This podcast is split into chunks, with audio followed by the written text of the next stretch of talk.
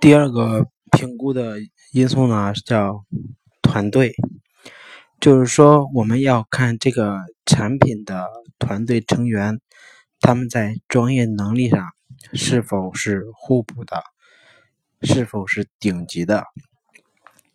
一般来说呢，圈内比较公认的是说，一个团队里面 至少应该有三个 boss。老大呢，他应该是一个懂产品的人；老二呢，应该是个懂技术的人；老三应该是个懂运营的人。这三个人他组成一个团队，相对来说是比较优秀的组合。当然，事在人为，是吧？人肯定是这个产品项目最后成败的一个关键。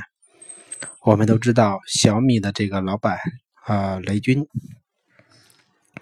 他在找人上面花的时间精力是非常非常好的。呃，因为有的时候呢，就是说，可能你有一个非常不错的 idea，但是呢，因为没有顶级的这个人才来实现它，其实最后项目可能灭亡的会更快一些。但尤其是在天使轮投资的时候，投资机构主要是投人。你有一个好的团队，那么投资人选择你的机会还是比较大的。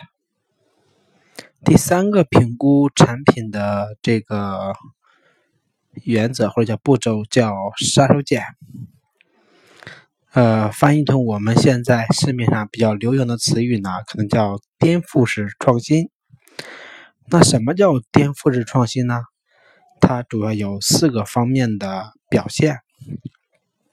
首先，第一个叫技术创新，就是说之前呢，由于技术达不到，没有办法做这个事情。比如说在二零零七年的时候。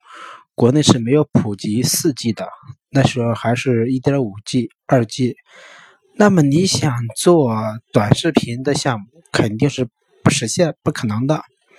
后来技术创新之后，那么就可以做这项目了。第二个呢，称为产品或服务的创新，就是说针对这个产品的核心用户的核心需求，在解决这个问题的方面，我们能够。超出用户的预期，呃，当然就是在产品圈里边也比较流行这么一句话，他说的是这样的：优秀的产品是引导用户需求，平庸的产品是满足用户的需求，卓越的产品是创造用户的需求。就是说，用户要什么你给什么，那你就是一个平庸的；用户不知道用什么，哎，你告诉他了，那么你是一个优秀的。用户本来没有这个需求，但是由于你出现了，他又有了这个需求，那么你是卓越的。这里面比较典型的就是曾经火过一段时间的叫雕爷牛腩，是吧？他是做牛腩的餐饮，他是在服务这个环节。一般来说，做餐饮呢，三个环节：口味、环境和服务。呃，雕爷牛腩呢，主要在服务环节做了大幅的创新。第三个呢，叫流程的创新，就是我们把以往的这个工作的次序进行了创新。比如说之前。做生鲜电商，一般都会经历生产、加工、流通、销售等等这么些环节。但是呢，盒马生鲜它呢就直接是从田间地头到餐桌直供，减少了中间的环节，并且还搭配上了支付宝，实现了非常符合当下八零后、九零后这么一个。物质这么一个质量的追求和形式的习惯。第四个叫商业模式的创新。